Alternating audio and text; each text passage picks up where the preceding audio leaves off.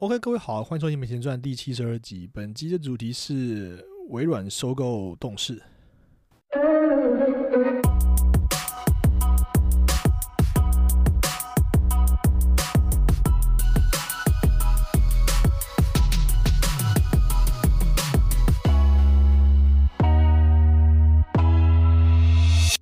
呃，从昨天到今天呢，最大的新闻，呃，应该说我关注、我在乎的范围内最大的新闻，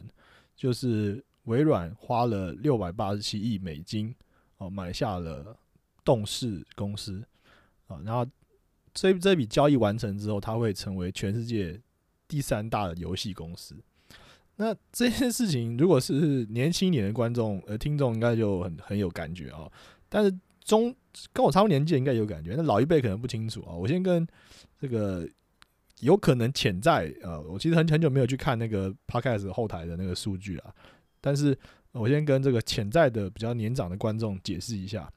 基本上游戏已经不是不是你们年轻时候想的那样子了。就是我我虽然是从小玩游戏长大的一个年代，那更早有一批人玩红白机，那些人也也也是。但我要讲的事情是，现在游戏行业，尤其是这个整个产业，已经是一个很有未来性的产业哦。就像我之前跟我爸妈在解释这件事的时候，我就跟他说：“哎，你们知道吗？你们知道台湾有一个选手啊，他绰号叫蛇蛇的样子哦。因为我没有玩 L O L 啊，L O L 是一个叫做英雄联盟的游戏的缩写啊。那这个游戏是目前这个这个电竞领域，就是电。电子游戏竞赛这个领域里面，算是讨论度跟热度最高的一个游戏。那台湾之前在第二季的，就是赛季第二季的时候拿过世界冠军啊。不过那冠军后来最近也出事了嘛，就是那个呃 Toys 哦，但这个这个不是今天的重点。那总之呢，这个游戏就是呃已经举办很很多年了，然后呃算是炒热电竞这个狂这这个这个现象的一个重要的游戏吧哦，然后。呃，台湾台湾这个选手蛇蛇这个选手呢，他去年应该是去年的时候转会到这个国外，呃，到转会到美国的一家职业电子职业电竞队里面。那据说，呃，他的薪水，他的年薪签约金啊，总共加起来是六百万美金。我跟你讲，跟老一辈人讲话的时候，你跟他讲说，哦，这个我觉得很有前途啊，什么那都没有用，你就直接把钱放，刚好说这个打这个游戏一年可以赚。一亿多一亿八千万台币，基本上百分之九十人听了都闭嘴哦。请问在座包括我在内，有谁觉得这辈子可以赚到一亿一亿一亿台币？根本就几乎是不可能的事情哦，很难很难很难。所以从这件事可以看出，就是我我不是要跟大家讲说鼓励大家去打，就每个人都去当选手。事实上，选手是非常痛苦的哦。其实，呃，我记得好像之前有些 YouTube 有拍过类似的影片，我不确定台湾有没有，反正呃。我今天这集不是要来教大家怎么教小孩啊，只是说，呃，虽然说标题就是在讲说各位这个父母有福了，但我我在分享一些事情，就是说，如果你想要跟你的你的小孩玩游戏玩的很凶，然后也有可能是他真的就有天分，那以后他可能就成为下一个职业选手，可以领年薪几千万、几百万，所以这这是有可能的，因为事实上每个人就是每一个每一个人每个名人或者是每个有成功人。一开始都只是 nobody 哦，所以他其实有可能真的是你家的小孩，真的就是天赋，但那个几率当然很低啦。那如果你要你不想他做这一行，因为父母都喜欢担心这个，我觉得这个以后吃没有没有饭吃啊。事实上也不是这样，我我我昨天在插区讲一下，插过去讲一下，就是说事实上很多选手，你就算没有夺冠或者是没有成为世界冠军，你还是可以在退役之后呃进入相关的产业当，比方说教练啊。呃，领队啊，或是游戏业，有些公司他愿意吸收你这个有专业，就你想想看嘛，你如果玩一个游戏玩到很专精，你这个人至少可以当什么？可以当 QA 吧，就是所谓的呃 QA 嘛，反正就是那个测试人员，就可以帮这个公公司测试这个游戏在发行前或者发行后有没有问题，就是还是有很多工作可以做的，并不会说就是你就是一个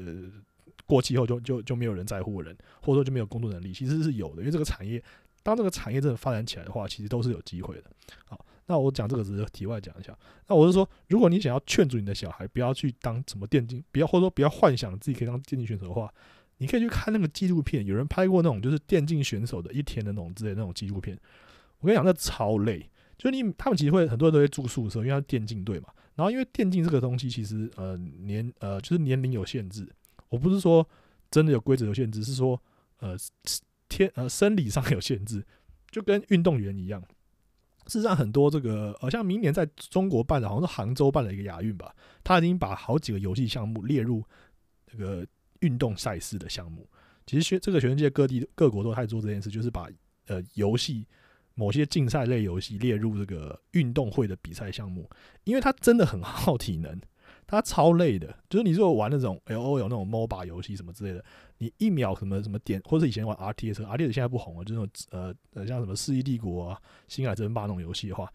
那个手速可能什么两百，就是你就是什么一分钟两百下子，就你在那边一直狂点滑鼠，因为你要一直不断的操作，不断的控制你的你的士兵的那个走线啊，什么什么之类的面相之类的，所以呃，这其实是很很很耗体能的一件事，然后又又很考验手眼协调。所以你的年纪越来越大，到三十几岁之后，很多人都退役了，就跟以前的运动员一样哦。那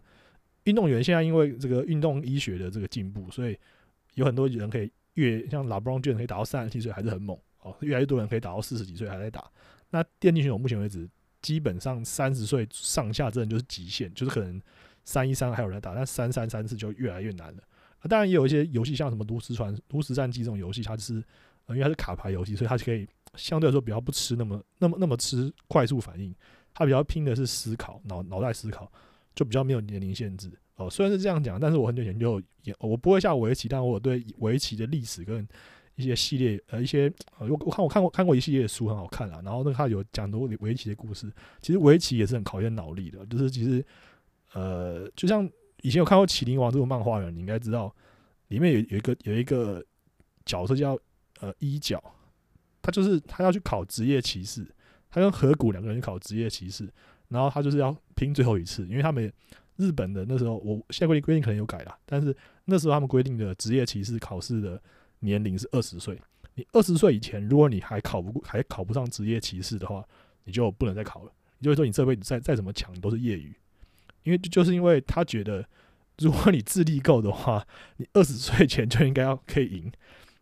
那你 你你就就应该可以要要可以考得过。如果你二岁前考得过，代表你就智力不足，因为动不动就什么八岁九岁考过那种都围棋神童，然后后来就变成那种冠军之类的。所以你这种二十岁还考不过，基本上你就是，其实你就其实你就你可以相对知道说，你就是注定你在这个领域上面的天赋就是有限的。哦，其实有好几个领域都是这样，尤其是音乐啊，这个音乐跟这个运动是最最最有这个状况，最有这两件这种这种现象的。这其实也牵涉到一些教育心理学或者教育的一些教育学理论。其实我之前，诶我不知道有没有提过，反正我之前有看过蛮多相关教育，我对教育很有兴趣啊，就是教育的书，他就在讲说，大部分，就像你听过，你你可能听过什么呃一万个小时的什么训练，就是什么，虽然那个东西其实其实有点误会啊，其实原作者不是那个意思，但后来已经已经广为流传，就变成说，哦，任何事你只要花了一万个小时，你就会成为一个相对的专家之类这种大概这种逻辑。呃，我觉得也不错啊，就是让大家好像有一种那种动力。虽然说我真我觉得真的去做人根本就是少之又少，但是总之呢，它里面其实有强调说，这种什么一万个小时，然后可以练练成一个专家这种东西，要排除某一些项目，就是不是说每一不是说任何事你只要花一万个小时，你就你都会变很强。就是比方说像音乐啊、体育这种事，就真的很吃很很吃天赋。你可以，你可能练练的比别人强，可你说你要当职业的，就很就有困难。那我觉得电竞也是一样。好，那他们他们那个练其实非常练量练量是非常的大的。就我之前看过那些选手受访问，他就是他们，因为他们刚刚讲他们就是年龄比较小，所以很多人可能十七八岁就被招入战队。哦，那这当然就牵涉到学业的问题了。那现在台湾也有配合，像像跟国外一样，有开始开设一些呃这种就是电竞系的或者电竞的学校，就等于说你你在一边在。训练你当选手的时候，一边你又还没有，因为一边你又不会中断学业。但其实，呃，这也是个现况啊，就是一个真实状况，就是其实很多人就像运动员一样，很多人就是就不去念大学了。所以我觉得父母担心是可以理解，因为因为你就没有学历了嘛，所以就可能你可能十八岁或者十或者甚至国中毕业就没有在念书了，你就是去打去打球或者干嘛的。那当然我知道父母会担心，这这也是合理的。但总之呢。他们那个训练不是真的不是在玩，那那已经不是在玩了。当你打到那种程度之后，你就不是在玩了。他们就住宿舍，然后集中化管理，然后每天可能早上起来就是呃九点起来或十点起来就开始打打一个同一个游戏，然后打十几个小时，然后打完像我们我们玩游戏玩输了就干或者什么骂一骂，然后或是就是呃就算了。可是他们是打完检讨开会。然后教练会讲出你谁哪边刚几分几秒哪边有错误，然后怎样怎样怎样，然后你要训，你要你要你要会就是有压力的，然后呃，你的队员也跟你一起配合，然后你们的作息要一起，然后可能吃完饭之后休息一下，又回来继续打。然后我之前看那个什么透一子还是谁他们谁在讲，他们说那时候他们说打打冠军杯冠军赛的准备的时候，就是半夜都打到凌晨，就是就是就是说战队规就是队上规定说几点前以后是休息，可能十点或者九点以后休息，他们都自己在加加码打练，然后去打半夜打到可能半夜四五点。哦，为什么要打半夜？你知道吗？啊，因为这个游戏界哈，就是又有分所谓的伺服器，亚洲伺服器，哦，欧洲伺服器，还有美洲伺服器，通常是这样啊，就是三个伺服器。哦，对，还有第四个，第四个是中国大陆伺服器，简称国服。因为 因为中国那边的法律的因素，所以呃，通常他们会另外会开一个伺服器，所以等于说，基本上所有的游戏在全世界就是会四个伺服器。然后不同伺服器的天梯，就所谓的排名天排名系统是分开的，所以呃你在台你在亚洲亚洲伺服器你打到前几名的话，不代表你在全世界是最强的一群人，因为每个伺服器会有会有不流会有不同的流行的，呃不管是你是玩卡牌会有牌组的不同啊，还是说你是玩呃 MOBA 会有不同的战略的不同，就是每个伺服器的流行的东西不太一样。所以你为了要真的知道说你现在打这东西真的是 meta，就现在所谓的主流，这真的是很真的是现在有有这个优势的这个打法，你要去别的伺服器打。所以他们除了打台服或是亚服，你知道可能要打韩服或是打美服、欧服，然后去在每一个服上面都打到可能前几名或什么字，就因为你排位的逻辑是这样，就你你那个游戏的系统，你会你会一直打，然后往上打，就是说你会你一直赢的话，你的你的这个阶级就会提升。然后你遇到的对手的阶级就会跟你是同个阶级，就等于说你可以一直沿路的越打遇到的对手会越来越强，你就会往上爬上去这样子。所以基本上你可以爬上去，你就你就知道说你真的很强了。然后如果你在一个服可以登顶，就是真的很强。那如果你在一个服登顶，那在其他两个服也可以登顶的话，你就是真的真的真的真真的很强。我突然想到一个很好很好的比喻，就是很像那个网球，就有四大公开公开赛嘛。你如果在法网。得得第一名就要拿拿拿到很强嘛？可你在其他网能不能？你在其他地方能不能得？你如果就只有得法网的话，你还是会被觉得说你好像就是没有那么那么称霸这个运动。所以费德勒，我的理解是这样，我不知道，希望这边不要有那个拿到 fan。但是我的理解就是，费德勒的公就是一般公平的评价还是觉得比拿到强吧，因为他就是比较平均，技术比较全面，就这种感觉哦。所以就是，所以他们是很累的哦。我这边再补充一个点，就是其实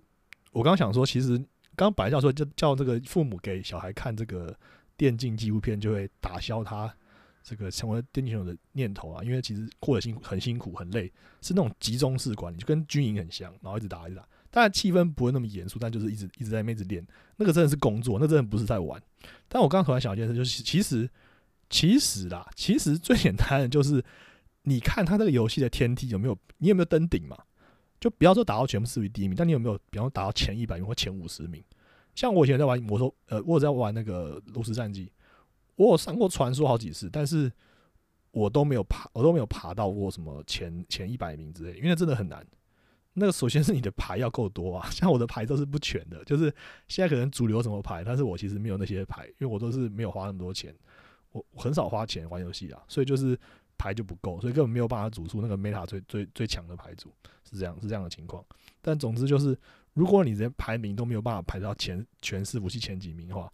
你真的不要说什么我要当电竞选手，你根本就不够强，你知道吗？啊，你根本就不够强。哦，那事实上，大部分的人会成为电竞选手，也是因为你的排行榜就在就在这个游戏的四服器前几前几名。然后自然就会有人来接洽你，就问你说：“哎，你有没有兴趣？如果如果你要组战队的话，就会去这样去找，因为他们去这边上面看，就是看到底谁最强嘛。这个系统其实是还不错的，蛮聪明的。好，那我们现在就回来讲这个我刚刚前面开头提到的这个大新闻，就是微软花这么多钱收购啊，这个呃呃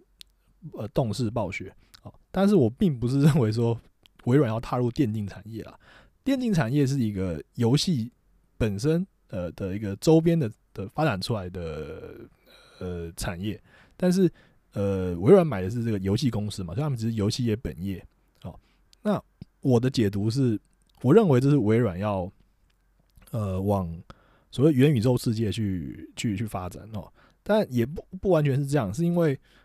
微软本来就有在游戏产业里面，因为它 Xbox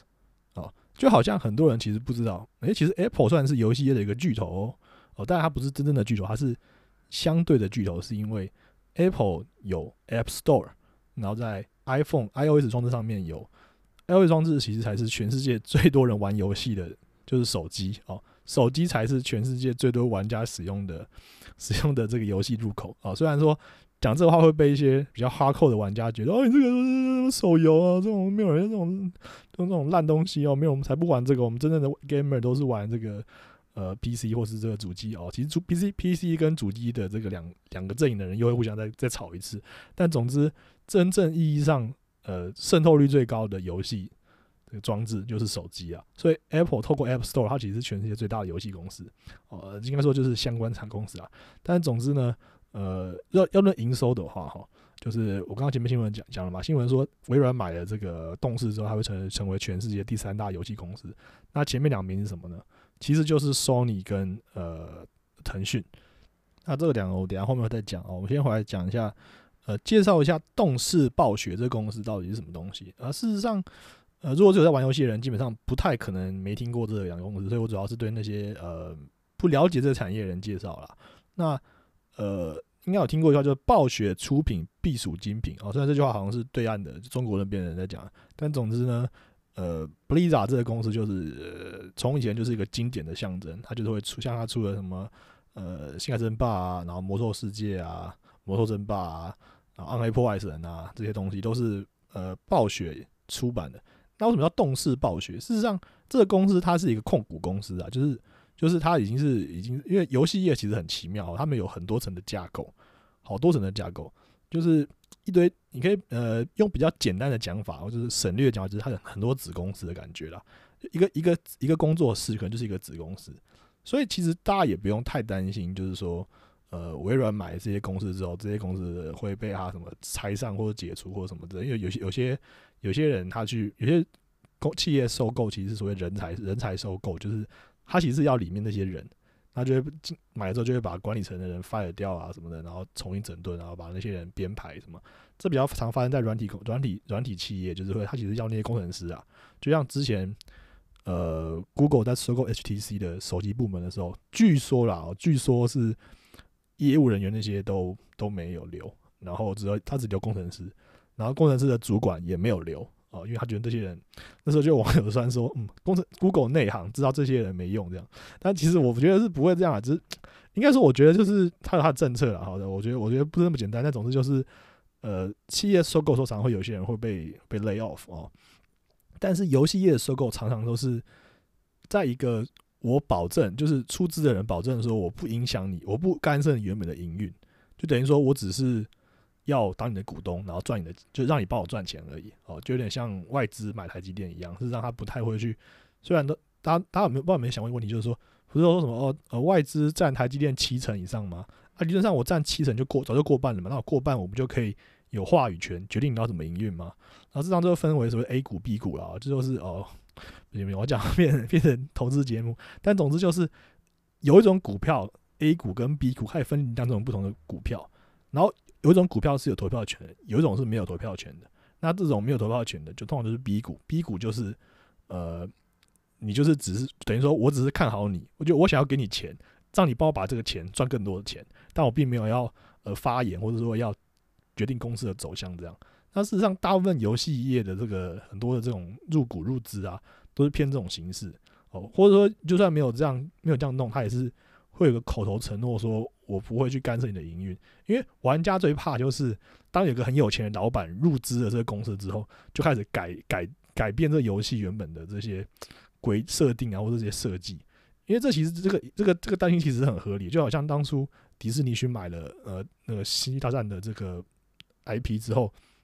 就会拍续集啊什么的。相信相信星战迷应该知道，就像就像其实本来呃乔治卢卡斯他其实是有自己有写七八九集的剧本。那他有提供给迪士尼，但迪士尼后来完全没有照他用的一的一切去拍，就另外找人去写的剧本。所以这就是你把你的东西、你的你的东西卖给别人之后，你就会失去主掌控权啦。所以呃，游戏业其实也是有有一样类似的状况。那游戏业为什么会？我觉得玩家会特别在乎在乎这种事呢？因为其实你看其他行业，其实有有时候你不太在乎说到底老板是谁。就像台湾麦当劳现在其实前几年经营权已经交手了，就是变成说台湾麦当劳现在是由完全由台湾人、台湾的企业去百分之百持有这个股份的经营，由台湾企业经营。那只是说美国那边麦当劳授权给他们这个这个 brand 去营运而已哦，但是。一般人我们并不会在乎这些事情，那为什么游戏业大家会特别在乎？其实是因为，呃，就是会担心这个游戏的品质受到影响。然后再就是因为，其实游戏这个产业的很多从业者本来就是有热情的。有些行业像动画产业什么，就是那些比较有梦想的产业，他们都是通常都是有有一些，就是这东西会成功是靠当初有某某几个人哦，就是可能是这个。这个游戏的发想者哦，当然这个游戏最后要做出来完善，需要很多人的呃，不管是动画或者说 ID 角色建模啊，什么软体建模啊，然后城市设计啊，还有一些美术设计啊，音乐配合，就要完成需要很多人的帮助。但是一开始的概念创构想者，就像话说他会说宫本茂是那个马里欧之父之类的哦，那这种东西就是需要有一个人去有这个创意。那这在这种讲究创意的产业里面，特别担心就是那种资本。然后那种那种就是那种 用这种指指挥指导的语气去教训你说该怎么做，像就是扼杀创意最最最大最有可能扼杀创意就在这种就在这种这种地方这种时候，这就是为什么玩家会特别，我觉得玩家会特别，其实我要讲讲我才才自己才发现说，其实 gamer 好像特别的有活力有热情吧，就我们我们会我们会去注意这些产业间的变动，就算我们不是有投资股票什么，我们还是很在乎，就是我们很怕。这种资本入侵的力量，但是我想微软应该是不太会做这件事。呃，理由是因为其实微软之前就有买过，像其实微软之前就有买过 Minecraft 啊，就是我的世界。然后还有还有他去年还有买这个什么 Bethesda 还是什么的，就是他其实本来就在买公买买这个游戏公司，而且微软本来就有 Xbox，所以其实我一直都觉得很奇怪，就是微软当初出 Xbox 呃 Xbox 三六零的时候。他那时候竞争对手是 PS 三，Sony 的 PS 三，他们都所谓的第七世代的这个游戏游戏加加机。那当时两个其实是势均力敌，而且各有拥护者，因为他们都有各自有独占的游戏，就是说只只有你要玩这个游戏，只有在这一款主题上才能玩这个游戏。这样的一个营销模式之下，事实上，呃，我觉得当时是我像我身边就是有就是。因为小孩子没有什么钱嘛，通常都是呃请父母买给你，或者说你有些人存压岁钱存了一阵一阵子或存了一年，有些人有钱，有些人只要一年就够了。总之就是存了一万多块之后，就去跑去买这个主机。那你不可能有钱到都买嘛，所以就是你会开始选边哦，选择我要买 Xbox 还是要买 PS。所以游戏，所以玩家阵也会也会在也会在那边引发战争，就是你到底支持哪一派？那这也很好玩，这期想起来想起来其实蛮蛮有趣的回忆。但总之。就会有这种困扰。那当时其实都有支持者，像我身边就有人会买 Xbox，有人是买 PS。可是很怪，就是下一代就是 Sony 的 PS 四嘛，PS 就大获成功，还是好像还是目前为止 Sony 卖过最好的这个机种，呃最最多的机的这个游戏机种。但是微软的现在是 Xbox One，就有点被放生了。所谓被放生，就是比方说它的独占游戏就不够多了，然后或者它推广的也不够多，然后销量就整个被 PS 四打爆。所以基本上那时候开始就就没有什么 PS 四跟 PS 跟这个 Xbox 的战争了，因为就被打爆了，很明显被打爆了。然后微软后来还是有继续出，呃，我甚至都不确定它的名字是什么的的的下一代的 Xbox，但是因为因为它因为它并没有像 Sony 一样就直接用数字，它就是什么 Xbox One、Xbox 什么的，然后就名字我都不是不记得了，然后也没有什么人在买哦，甚至那时候。我还记得以前，因为我去我有时候逛游戏店嘛，逛一下都看就看到里面会有放一台什么 Xbox，不知道第几代的，然后什么折价几超超便宜，什么两千块、什么五千块、三千块之类的出售，就是就没有人气嘛，因为没有游戏出在上面哦。那或者说后来都后来都后来都都有跨平台，就是说一个游戏，然后你很多个平台，甚至连 PC 都有这样，那你就没有什么动力去买这个主机来玩了嘛。那总之呢，这个我就觉得很奇怪，因为微软其实很有钱嘛，大家都知道，科技业就很有钱哦。但是，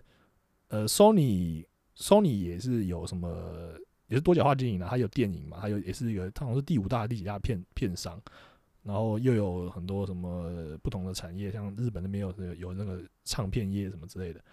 呃，台湾也有了啊。那总之，呃，可是它就是这种比较偏传统的公司，它还是还是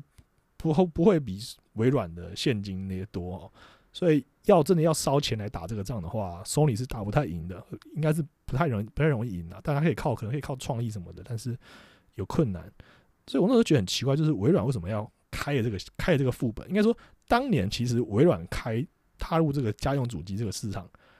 就是很吊诡的一件事。那你竟然踏入了，就你头已经洗一半了，而且其实那时候你的受欢迎度程度是不错，就是还有人会引发这种战争。就代表说，其实你那时候是有优势的，可是为什么你你后来就突然就好像有点半放弃了？那我昨天跟我朋友聊这件事，他他他的想法就是，这其实就是应该是大公司内部的政治斗争啊，就是可能那个原本的负责人被换掉，或者他离职了，然后这个 ID 也就是随之就呃被被冷冻这样。那我想现实状况应该也差不多是这样，只是说我依然不理解，就是为什么会这样的决策？因为其实你本来就已经是已经是在你至少没有输，你不敢说你赢，但你至少没有输，为什么要放弃？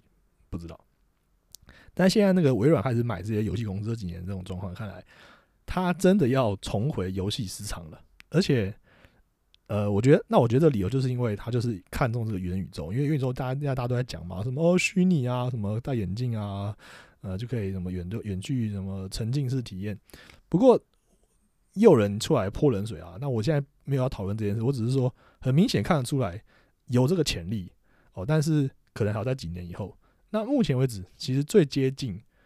目前为止市面上的产品里面最接近元宇宙的东西，其实就是游戏哦。所以像那个 Roblox，国外那个 Roblox，就是也是游戏啊，游戏元宇宙元宇宙概念股啊，现在就是 Facebook 跟 Roblox。那 Roblox 的话，就是也是游戏。所以我觉得微软其实收购这件事，收购这么多各个公司的目的很明显，就是他要踏入这个领域。那他自己也有在推这个 Game Pass 哦。那说到 Game Pass 的话，我觉得我之前有试用过，所以这边可以聊一下。就是我之前是这样啊，我为了要玩这个《世纪帝国四》，这一个分享个很有趣的小故事，就是很有趣的小故事，就是呃，国外有一个网站叫 Reddit，R E D D I T 啊，它就是呃号称美国的乡民，美国乡民版啊，就是美国的 P P T 这样子哦，但它的界面是网页版啊，并不是 B B S。那这个 Reddit 版上面就是很多的有趣的事都在上面发生。那有的时候有一些呃美国的一些名人会去上面进行一个活动，叫做 AMA，就是 Ask Me Anything，问我任何问题。那这个活动就是说，可能一个时间，比方半小时或一小时之内，他会用打字的方式回答网友的提问。哦，那当然就是看你有没有被抽到，有没有选到这样子。那之前好多年以前，我真的记得非常多年，应该有十，可能可能有十年，我不确定。就是那时候比尔盖茨他已经退休也很久，退休十几二十年，那时候。他就上那个网站上面去去去去跟网友互动，然后那就那时候就有始终玩家问问他说，那个就是我们可不可以看，我们会不会有 P 会会不会有这个《世纪帝国四》？因为《世纪帝国三》我记得好像是二零零七、二零零八年的时候出的这个游戏，然后之后就没有再出了。然后后来玩家还因为因为这个游戏很经典，然后就我我之前在讲《文明帝国》那集的时候，有讲蛮多有关《世纪帝国》的这个介绍。反正就是一个经典的 RTS 游戏啦。那很多始终玩家到到到现在都还有人还有人在玩这个《世纪帝国二》哦，《世纪帝国二》被认为比较经典，《世纪帝国三》就是嗯收手这样啊。那《世纪帝国四》就是很多人去问，然后那时候比尔盖茨就说：“哦，I'll look into it。”哦，我会去研究一下这件事，这件事怎么会不会就是我意思就是说我去看看会我会让它发会不会让可以看可不可以让它发生这样子。然后之后过了好几年之后，哎，突然有点突然的就突然就宣布说：“哎。”我们要出了，我们确定要出了。然后在去年的年尾下半年的时候，应该十一二月的时候，那时候就真的就出《世纪帝国四》。然后他还是交给 Relic，Relic 是呃 TH 原本是 THQ，就是做那个做那个什么呃英雄英雄联队英雄联队那游戏的团队去制作哦。虽然不是原本的团队，但是总之就是找找了一个还蛮在 RTS 领域算是呃富有盛名哦，大家所公认就是很优秀的团队去做。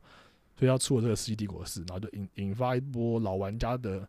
呃回回顾潮啊啊！我那时候啊，我古古阿也有推荐啊，他也有也有去玩这样子。然后我那时候就想要玩这游戏，可是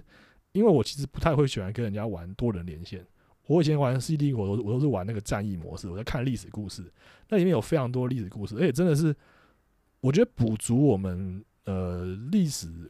就是我们历史课本真的很简略。而且现在听说现在课本越来越简单。我我现在不是那种老人，哦，你们现在认为我们以前读的那么厚，没有那么难，没有，就是我们的课本真的好像听说真的越改越简单，就是越来越简略。那这个东西有好有坏，因为有时候有时候课业太重，其实对你的，因为很多你会学很多用不到的东西。但如果你课业太轻的话，你就会很多我们会觉得是常识的，他们他们都不知道。但总之就是，我觉得玩那个 C D 国游戏，如果你认真玩的话，你真的学到很多故事。像我们的课本，我记得是，我知道我读的时候，我确定是没有没有提到阿提拉，这是个匈奴王的名字，匈奴王阿提拉。可是这个名字在欧欧美、欧洲，尤其是欧洲那边是。呃，非常非常有名，所有人都知道，就是那种出现在很多历史故事或传说故事或什么诗歌里面，因为他就是当初的所谓的类似像黄祸，就他从中中亚一路打到欧洲去的，跟成吉思汗那边那边那种人一样，就是把欧洲人打的打的落荒而逃这样子。我第一次知道这个名字，就是玩《世纪帝国》的历史战役，所以真的不要再觉得玩游戏没有用了，就是看小说、看漫画啊什么，就是。你你真的你不能你真的没有办法，很多大人没有自己没有看，或者说已经忘了以前儿时的那种感觉，或他或他们当初看自己看的时候就没有很认真看。但事实上，游戏里面真的超多知识的，真的很多。而且我还记得很清楚，那时候国中考那个模拟考的时候，有一题在有一题那个，因为他们的题目都是从那个题库里面出的嘛，都根本就超出范围。他有一题就讲，有题就提到什么欧洲欧洲。呃，发明了什么技术，然后让这个类似农产农产量增加什么之类。然后那时候我就看到答案，这一题我非常确定，课本里面根本没有写到这一题。但是我立刻就秒选重型耕犁，因为 在《世纪帝国二》里面，那个农田你点下去就可以可以研发一个科技叫做重型耕犁，就会增加农田产量。就就是这样，就是这是一个很很 real 的东西，对。然后它里面有穿插非常多的游戏百科啊，里面可以看很多资料啊，可以读说就是我这个发生什么故事，什么什么之类的。啊，总之我就是因为我因为我只想要玩战役，然后我没有真的想要去玩多人连线，所以我就想说，我到底要不要买？因为其实游戏其实也蛮贵的，一整个要一千多块吧。所以后来我就发现说，哎，其实有一个玩法可以玩，我可以我可以去买微软的 Xbox Game Pass，这是什么游戏游戏月票，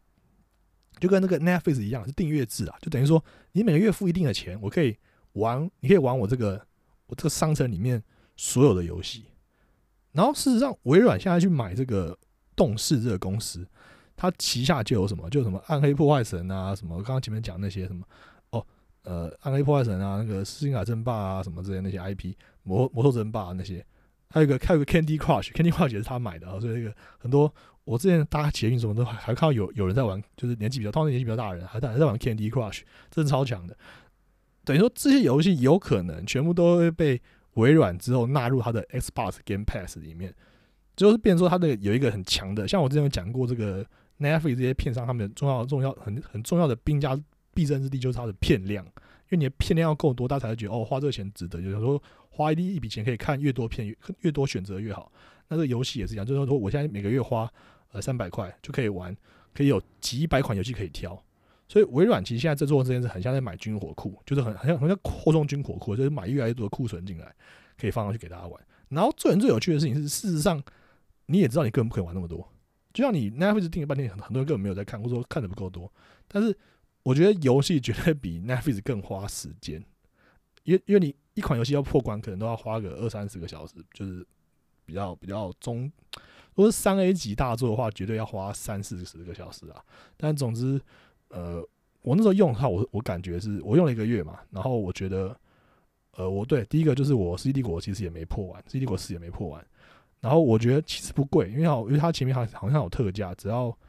第一个月试用只要三十三块，就一美金，三十三三十块台币，所以我觉得我欢，我真的非常推荐大家去试用看，我觉得那感觉是不错的，呃。那，然后我觉得微软在做这件这个整个操作是非常还是还是很惊人，因为他花了六百多亿，六百八十几亿美金。那呃，你你你可以想想看，就是我们一般在讲这个新创产业，新创公司可以成为这个独角兽公司，它的定义是十亿美金，就说你的估值有到十亿美金，估值就好，不用市值哦，估值就有，估值就好，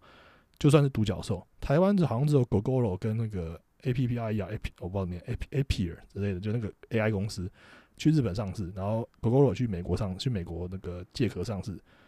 这两家公司有有有有被认为有到独角兽的等级。那微软砸着这个钱，可以可以买六十八家独角兽公司还有剩。从这一点可以看出两件事，第一件就是呃，他们至少至少他们专业人士，他们收购的专业人士嘛，他们认为他们认定说游戏产业在的品牌在就是就是有这个价值，就等于说这公司一直不断的出出好游戏，你就认为它接下来会再出好游戏的几率就比较低。不然的话，你可以换个方向想，就是诶，我可以其实可以把这些钱拿去投资更多的小公司，看看会不会变大公司啊？但是没有，就是这就证明了这个产业其实蛮吃，呃，会会会会有那种大者恒大的现象，因为你有资源的公司就可以开有能力开发更大、更更大的游戏，口碑更好的游戏，这是第一点。然后第二点就是，呃，会砸这么多钱就可以看出来。我前面已经讲了一下，我觉得微软的。它的可能布布局策略大概是为什么？就是比方说他可能要把这个游戏库游戏买进来的游戏可以放到他的 Xbox Pass 里面，或者是说他的以后会有一些移移植作品，或者说他就是看好整个元宇宙，或者说他只是想要避开这个 Apple Store 的这个呃，虽然你之前已经已经调降那个抽成费用，但还是就是可以避开苹果税啦。那这就是微软做做这么多事的这个考量的考量的考量到的事情。但是我觉得他愿意砸这么多钱，最终就是显示说他有多看好这件事情。他认为这东西以后会真的会影响，会很大的收入，甚至可能影响公司的存废哦。因为其实大家都知道，微软的这个家用电脑 PC 的这个作业系统啊，这些东西的市占率慢慢在降低嘛，所以他的确会需要另外一个东西来推动他公司成长哦。他当然有那个 Azure，就是那个云端的。系统了市占率，之前好像也有成功抢抢到 Amazon AWS 的政府标案，然后所以它在之前就有股价什么的有行情，有涨一波这样。但呃，它还是需要其他的动能，因为这些很难想象，就是这些公司，它就我刚刚前面讲，他们其实超有钱的，就是赚超超多现金，一堆手上一堆钱，他们最最怕的是没有地方投，他们不知道丢哪里，因为现金拿在手上会贬值。他们需要有 有下一个成长的东西，所以我想微软这个真的是，嗯，应该说昨天应该是出来，这大家都已经吓了一跳了，就是他竟然会出出这样一个大绝招哦。其实我从前就很好奇一件事，就是像 A Apple Apple 在贾博士还在的时候，就手上就好像有全世界公司最多的现金。其实你知道，这种你有那么多钱的时候，你真的可以为所欲为。就比方你可以说，哦，我今天想要跑，我今天想要进军呃电影界。就他妈直接把什么钱，就先先不考虑反垄断法，就是的话，就他妈把什么全全世界全世界前几家的片场全部都买下来，就就就迪士尼现在做的，迪士尼现在就是买福斯啊，买什么，就是买一堆片场嘛。所以，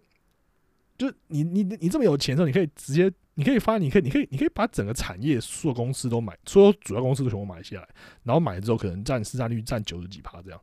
这真是超超离谱啊！这真是很莫名其妙一件事，就是。这个游戏，这个这公司有钱到这种德行，就是很妙。这是这东西其实很超乎我的想象。这样，好，那我们今天也就讲到这边了啊。那下期见，拜拜。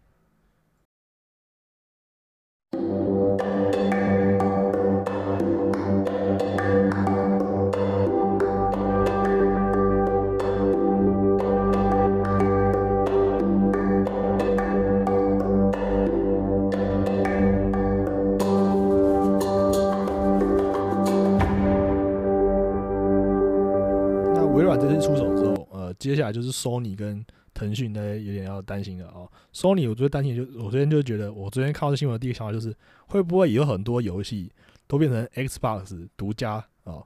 限定哦？就是我前面刚刚讲了嘛，就是以前他们在打这个主机大战，就是 PS 三对这个 Xbox 的时候，三六零的时候，就是要怎么去赢这个游戏？就是你要去跟游戏开发的工作室或公司说，哎，你这个游戏只出在我的主机上好不好？这样的话，玩家为了要买这个游戏，就只能去买、去买、去买我的主机。这就是一个，就有有，其实就很像我前面之前讲过那个串流嘛。就是你为了要看，我之前不是讲过，就是呃那时候 Netflix 为了让六人行 Friend 这个影影集在在上面再多再多播一年，就付了超多钱给华纳。这就是什么？这就是独占。以后独占就会成为很多市很多商场上很多很多商业领域里面的那种。战决战的焦点就是独占，所以就像我最近为了看这个《哈利波特》二十周年 reunion，我就订了 HBO Max，好，所以我们下一集就来讲一下 HBO Max。